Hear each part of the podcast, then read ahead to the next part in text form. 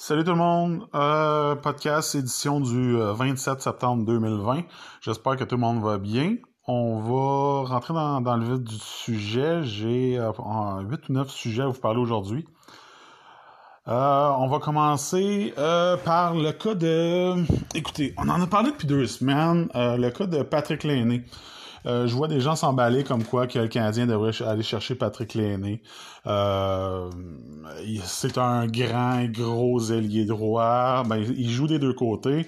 Euh, mais peu importe, un gros marqueur. écoutez, ça, ça va d'en plusieurs parce que c'est une, je vais mettre en guillemets, une superstar. Euh, moi, ce qui m'inquiète dans le cas de Patrick Lainé, c'est que, regardez bien, quel est le titre de joueur? Le, gars, il a juste 22 ans, OK? C'est un, c'est un, un ailier droit. Il, est, il joue mieux à droite. Euh, shoot euh, de la droite aussi.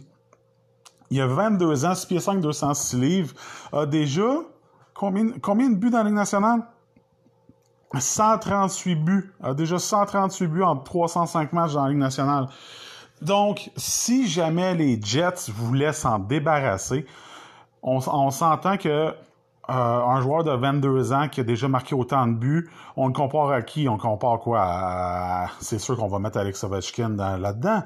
On va mettre euh, peut-être Vladimir Tarasenko des beaux jours. il faut les comparer. Il faut, il faut, faut, penser à... C'est un joueur que une équipe qui va venir le chercher c'est un joueur que tu veux bâtir autour. Il a juste 22 ans, c'est déjà une superstar. Donc, tu n'as pas le choix de te construire autour de ce joueur-là. Patrick Lainé, présentement, coûte 6 750 000 pour une autre année seulement. Donc, ton joueur autonome avec compensation l'année d'après. Il faut que tu penses à ça quand tu vas chercher ce joueur-là. Après ça, tu lui donnes combien d'argent? Patrick Lainé, selon le marché, vaut 10 millions. C'est simple comme ça. C'est un joueur que même s'il n'y a, pas l'éthique euh, et la rigueur euh, de certaines autres personnes, il a les qualités offensives pour se, comparer. Donc, oui, il coûte 6,75 présentement, mais il faut penser à ce qu'il va coûter 10 millions après ça signer pour 8 ans. C'est aussi simple que ça. Si tu veux aller chercher l'année, c'est parce que tu comptes leur signer pour 8 ans après, au maximum. Il va, demander 10, il va demander 10 millions par année. Donc, avec 10 millions par année, si tu veux te donner 10 millions par année à un joueur, c'est un joueur euh, autour de, qui tu vas bâtir ton équipe. Le problème, c'est que Patrick Lainé, pour ceux qui l'ont vu jouer, pour ceux qui le connaissent un peu, je l'ai scouté. Patrick Lainé n'est pas le genre de joueur. C'est un, c'est un joueur qui. C'est un très, très. C'est un sniper émérite mais cependant, ce n'est pas un faiseur de jeu. Ce n'est pas un gars qui va aller la chercher dans les coins. Pas, ce n'est pas un gars qui va donner des coups d'épaule. C'est un finisher. C'est ce gars-là, il manque de grit. Ce gars-là comprend bien le jeu. C'est un sniper. Il se met toujours au, au bon, à la bonne place au bon moment. Cependant, il faut qu'il y ait des bons euh, compagnons de trio, un bon passeur, quelqu'un qui va aller chercher la rondelle dans le coin. C'est un joueur qui a besoin de bons coéquipiers pour jouer avec lui. C'est un, gars qui va la mettre dedans, on le sait. C'est un, sniper qui va toujours la mettre dedans. Cependant, si tu es pour donner 10 millions à quelqu'un pour bâtir autour, pour moi, l'aîné, c'est pas le bon joueur. Parce que il a besoin d'autres. Il a besoin de ses, ses équipiers autour de lui. Ce n'est pas lui qui rend ses coéquipiers meilleurs. Bon, je clôt le sujet. Montréal n'est pas sur le cas Patrick Lainé. Pierre Lebrun l'a confirmé. Je vous le dis depuis deux ou trois semaines que ce n'est pas l'année qui intéresse, euh, qui intéresse le Canadien. C'est, selon moi, Nicolas Ellers, joueur avec un contrat beaucoup plus intéressant. Et pensez aussi que ce que les Jets vont vouloir pour... Euh, parce que présentement, ce que les Jets veulent, c'est avoir plus de flexibilité au niveau salarial. Donc, ils ont, la moitié de leur équipe à signer avec seulement 15,5 euh, millions de dollars de disponibles. Ils ont un paquet de joueurs autonomes sans compensation qui vont probablement quitter pour la majorité. Et ils ont plusieurs joueurs à re-signer, dont la moitié de leur défensive. Pour moi, euh, pour moi, l'aîné, pour aller chercher l'aîné, il va falloir que tu donnes un paquet de choses qui risquent de coûter aussi cher en masse salariale, sinon plus cher en masse salariale que l'aîné. Parce que je suis pas certain que des 1, 2, 3 provinces choix vont intéresser les Jets. Ça va prendre au minimum un dump de salarial. L'autre équipe va vouloir donner un salaire. Il va, va probablement falloir un défenseur aussi roster qui va coûter de l'argent sa masse salariale. Ça, c'est au minimum, en plus de d'autres choses, en plus de d'autres choses. Donc, c'est des postes avec l'aîné qu'ils vont économiser énormément d'argent. Euh, pour moi, Ellers, comme je dis à Montréal, comme j'ai dit, l'offre pour Montréal, l'offre qui serait idéale, ce serait Dano, qui coûte 3 millions cette année, plus Kulak, qui coûte 1,85. Ça fait 4,85. Ensemble, ça fait, ça fait un centre de deuxième trio dont les Jets ont désespérément besoin avec un défenseur roster qui est capable de jouer à un, salaire très raisonnable. Ça fait deux joueurs contre un. Les, euh, Jets bouchent, le trou. Les deux, en fait, bouchent deux trous et économisent 1,2 million de dollars. Je dis pas que ça va être deux contre un, ça se peut qu'il y ait des choix, whatever. Mais pour moi, c'est un échange qui fait énormément de sens. Je vous l'ai déjà dit dans un, dans un autre euh, podcast. Pour moi, c'est Ellers qui est en jeu quand on parle de la discussion Montréal et euh, Winnipeg. Pour moi, c'est clair comme de, l'eau de roche. Bon, on va barrer avec le bon vieux bic. Euh, le cas Patrick Lane. Ensuite, euh, contre Philippe Danon. Philippe Danon, toujours lié à deux équipes et deux équipes seulement. On parle justement des, euh, des Jets de Winnipeg et des Rangers de New York. Bizarrement, on me dit aussi que Max Domi est également relié aux deux mêmes équipes. On parle de deux joueurs qui sont différents. Un joueur un peu plus offensif, un joueur défensif. Euh, un qui produit plus que l'autre, qui a le potentiel de produire plus que l'autre, l'autre plus meilleur euh, overall. Mais un qui va coûter plus cher que l'autre à aller chercher. on me dit que les Jets sont beaucoup plus intéressés par Philippe Dano que Max Domi. On me dit que les Rangers sont beaucoup plus intéressés à Max Domi que Philippe Dano. Cependant, je crois qu'un seul des deux partira. Euh, et, je crois qu'il y en a un des deux qui va partir. De ce que j'entends, les deux sont sur le marché. Le premier qui part, l'autre reste. Bon, j'ai un peu chaud, je suis désolé. Euh, Présentement, euh, chez les Rangers, le, nom qui circule énormément, c'est Randstrom. Je dis pas que ça serait une bonne prise pour Montréal. Strom n'est pas un marqueur. Beaucoup, il, est, meilleur à l'aile qu'au centre. Euh, joue à l'aile droite et au centre, mais meilleur à, je le trouve meilleur euh, à l'aile droite qu'au centre. Mais c'est beaucoup plus un fabricant de jeu qu'un marqueur. ça dépend, voir que la meilleure offre qu'on aurait pour un des deux centres. J'en ai aucune idée qu'est-ce qui va se passer. Je sais, je sais simplement qu'il y a des pourparlers. Euh, je ne sais pas qu'est-ce que Montréal cherche présentement. Euh, on cherche, selon moi, des attaquants. On cherche un ailier en premier lieu, idéalement un ailier droit. On va voir comment ça va se passer. Euh, du côté des Rangers, on a été échangé Mark Stahl euh, à, à, Détroit en échange d'un choix de, euh, non pas en échange mais avec un choix de deuxième ronde contre des considérations futures, futures. on était dompé 5.75 5.7 5.75 millions au complet à Détroit et je me demande, euh, au départ, je me demandais pourquoi, mais en regardant les contrats à New York, euh, d'après moi, on va aller se chercher un défenseur gaucher arabais qui euh, sur le marché des joueurs autonomes. Euh, présentement, à droite, c'est complet. On m'a demandé si Pietrangelo était un bon fit à New York. Pietrangelo est un bon fit partout, mais à New York, ils ont Jacob Truba, 26 ans, signé pour 6 ans, 8 millions annuels. Adam Fox, Anthony D'Angelo, qui va signer probablement autour de 6 millions, 6 ans, 6 millions.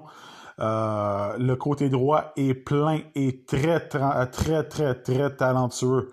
Le côté gauche, euh, vous avez Rand Lindgren, qui est un excellent jeune euh, défenseur défensif. Vous avez le vétéran Brian Smith, qui joue encore du très bon hockey. ça prend un autre un autre gaucher du côté de New York, on va sûrement aller chercher entre 3 et, 3 4 millions sur le marché des joueurs autonomes sans compensation au mois d'octobre. Fait que avec le 20 millions qui reste, si on prend 3-4 millions pour un défenseur, si on prend autour de 5, 5.5 pour Rand Strom, euh, probablement autour de 6 millions pour D'Angelo, euh, ça en fait environ une quinzaine, puis ça laisse le reste pour signer 2-3 euh, joueurs euh, de profondeur. Donc pour moi, c'est pour ça qu'ils ont libéré de la masse quand, quand j'y repensé une deuxième fois. Euh, beaucoup de jeunes qui, euh, qui, euh, qui, se passent présentement. L'année prochaine, à la fin de la prochaine saison, vous allez avoir le contrat de Lingvis qui ne sera plus là. Vous allez avoir le, rachat de Kevin Shattenkirk qui va prendre une maudite débarque de 5 millions. il va avoir énormément d'argent de disponible pour re-signer les Gauthier, Arden et Philippe Chittil. C'est ça, c'est seulement cette année, d'après moi, on va être un peu plus conservateur. On fait juste libérer un peu d'argent pour se, être un peu plus à l'aise. C'est tout. Euh, on me dit que. OK, on me, dit que euh, Paul Barron est encore disponible sur le marché des échanges, euh, qui va probablement passer dans un chip-in, dans un salaire comme salaire en échange. on veut donner l'équipe aux jeunes, le troisième, le troisième trio. Parce que le problème avec, Paul Barron, c'est que on, on était cherché dans un où ce que les jeunes n'avaient pas percé encore. Présentement, Paul Barron est encore très utile pour une équipe. Cependant, à Montréal, il y a beaucoup de joueurs de troisième trio. On est capable de remplacer Paul Barron. C'est ce qui se passe présentement. Euh, ah oui, je voulais parler de, de Carl Arzner. Euh, écoutez, présentement, selon Cap Friendly, vous avez six équipes en dessous du plancher salarial. Vous avez les Panthers, l'Avalanche, les Devils, les Red Wings, les Sabres et les Sénateurs. Euh, vous avez les Sabres qui ont 12,5, sont 12,5 millions en dessous du plancher, mais présentement, le trois quarts de l'équipe est signer, donc on se doute qu'ils vont aller atteindre le, plancher assez rapidement. Euh, ou il y a la majorité qui, sont joueurs autonomes sans compensation. Peut-être qu'il va y avoir un, on va quitter massivement le navire à Buffalo et Buffalo va, se ramasser avec un paquet de, joueurs à devoir signer.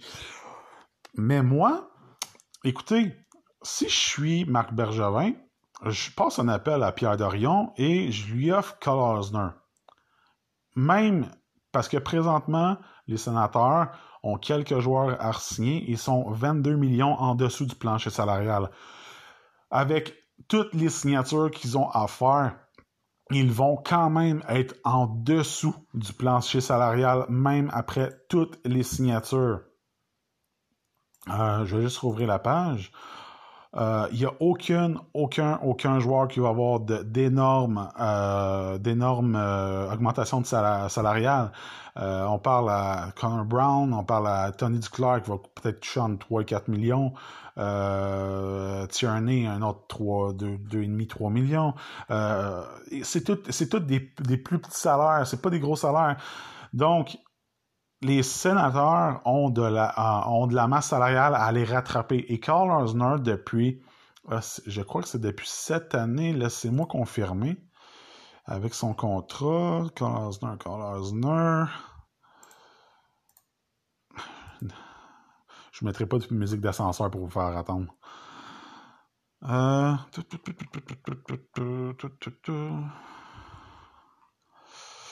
Oui, c'était, c'est à partir de. Carl euh, a touché un, son, son, son, bonus de signature de, de, son contrat cette année au, le 1er juillet de 1,5 million de dollars. Ne coûte que 1,5 million de dollars cette année et coûte 3,5 millions l'année prochaine. Donc, pour un total de 5 millions de dollars pour deux ans, pour un impact salarial sur une masse de 4,62, 4,625 euh, millions. Donc, on parle d'un candidat qui est très intéressant à aller chercher pour une équipe qui ne veut pas dépenser beaucoup d'argent pour un joueur avec un impact euh, sur la masse salariale plus, euh, important. Donc, et Karl qu'on le veut ou qu'on le veut pas, il serait quand même capable de jouer sur une troisième paire défensive. Non, n'est vraiment pas le joueur qu'on pensait. Cependant, il est encore capable de, se débrouiller et de donner quelques minutes. Ça pourrait être intéressant pour les, euh, sénateurs. À voir qu'est-ce qui pourrait se passer. Qu'est-ce que, j'ai posé la question j'ai posé la question tantôt. Euh, il y a deux ans de contrat, Mark Stahl a coûté un choix de deuxième ronde. Euh, Carl coûterait probablement un choix de deuxième ronde en plus de quelque chose d'autre. Donc, soit un choix de troisième ronde ou un jeune grade B. Euh, est-ce que ça vaut la peine? Ça dépend qu'est-ce qu'on a l'intention de faire du côté du Canadien. 4,625 euh, millions sur une masse salariale, c'est énorme, c'est énorme pour le Canadien. Si on des plans, si on des plans pour dépenser cet argent-là, parce qu'un Canadien, on s'entend que c'est une des équipes les plus riches de la Ligue, je crois que c'est une très bonne idée de donner euh, cette année, peut-être un choix de deuxième et un choix de troisième pour se débarrasser de Carl Osner. On peut l'emmener jusqu'à la fin de son contrat. Cependant, si le Canadien compte faire une signature cette année, 4.625, c'est beaucoup d'argent euh, et ça, ça, amènerait le Canadien, euh, si, on, si, on, enlève le contrat d'Osno complet, plus Lindgren, euh, à 16 ou 17 millions d'espace salarial. C'est énorme. C'est un passé bien, mais il y, a des, choix. Il y a des, équipes qui seraient, intéressées à aller le faire. Euh, je crois pas que les Red nous voudraient un deuxième dump, mais il y a des équipes qui, seraient prêtes à le faire. Les Sabres ne penseraient pas. Euh, peut-être les Devils, on ne sait jamais. Mais il y a moyen de moyenner.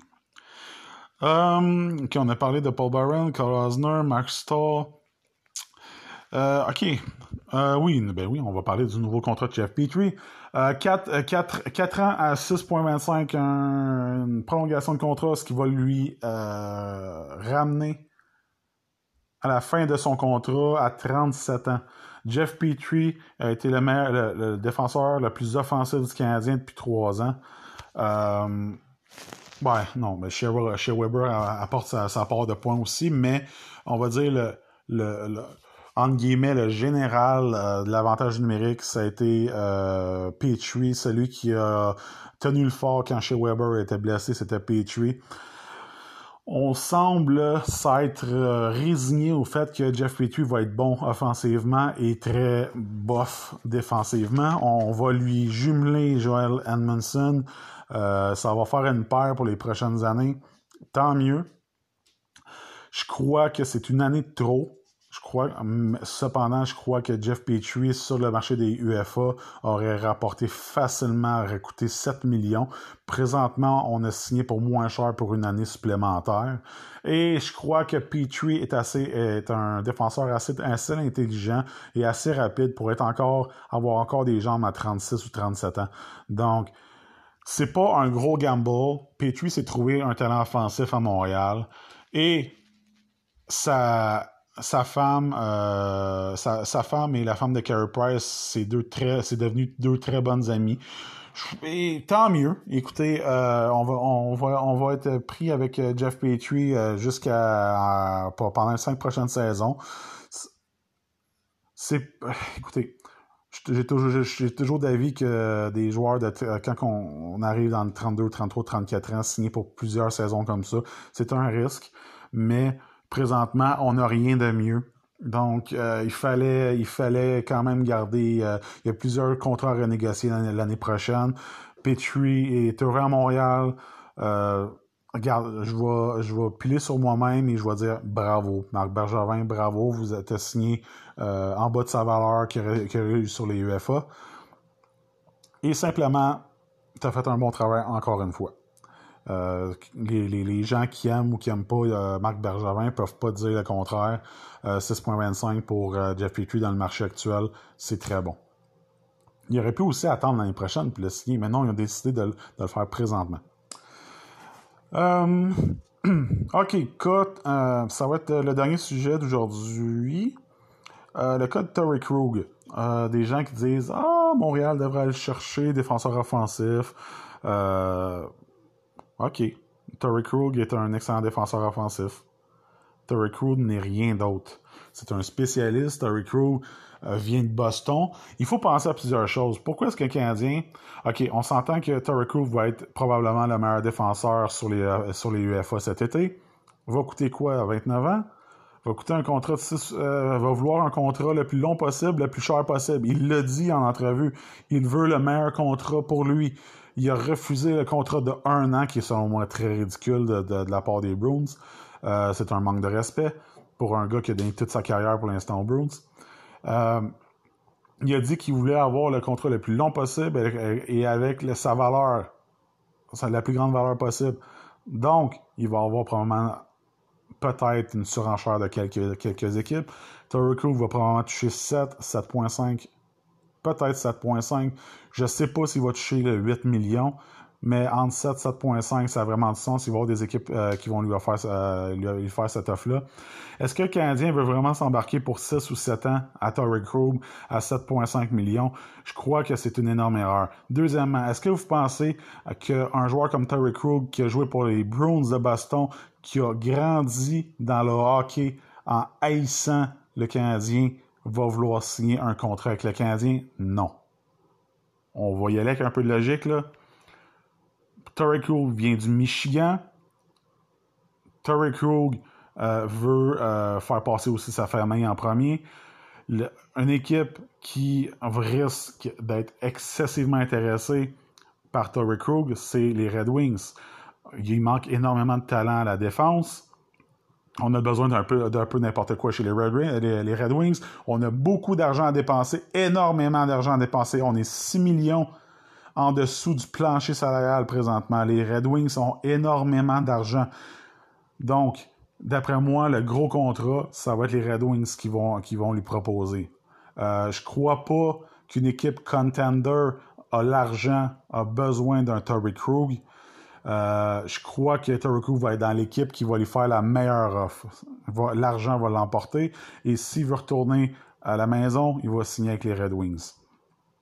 On a dit du côté de Boston aujourd'hui qu'on allait euh, qu'on allait euh, mettre Terry Crew disponible en, comme exactement ce que le Canadien a fait avec Jordan Manson. Ils vont mettre disponible Terry Krug euh, pour des pré-négociations en échange d'une compensation. Donc, les droits, ils vont échanger les droits de Torrey Krug contre un choix, le meilleur choix que quelqu'un va lui donner. On va, ces droits vont être échangés cette semaine à quelque part et l'autre équipe va, être libre de négocier avant le 1er, euh, ben, j'allais dire le 1er juillet, mais avant l'ouverture du marché des joueurs autonomes. Euh, qu'est-ce que Krug vaut? Un choix de quatrième. Des droits de, des droits de négociation pour environ, pour environ 10 jours. Deux semaines, 10 jours. Un choix de quatrième. Peut-être une équipe va offrir un choix de troisième. C'est quand même un excellent défenseur.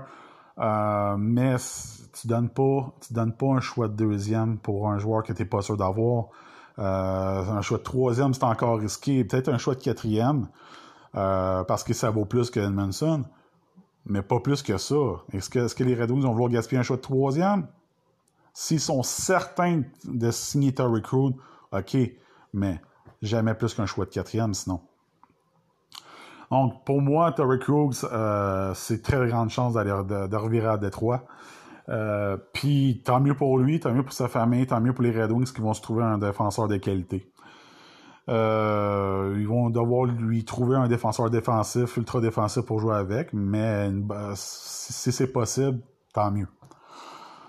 Bon, euh, j'attends encore des retours. Euh, présentement, à part de ce que je vous ai mentionné, c'est vraiment le calme avant la tempête. Il y a beaucoup trop de choses qui se passent présentement.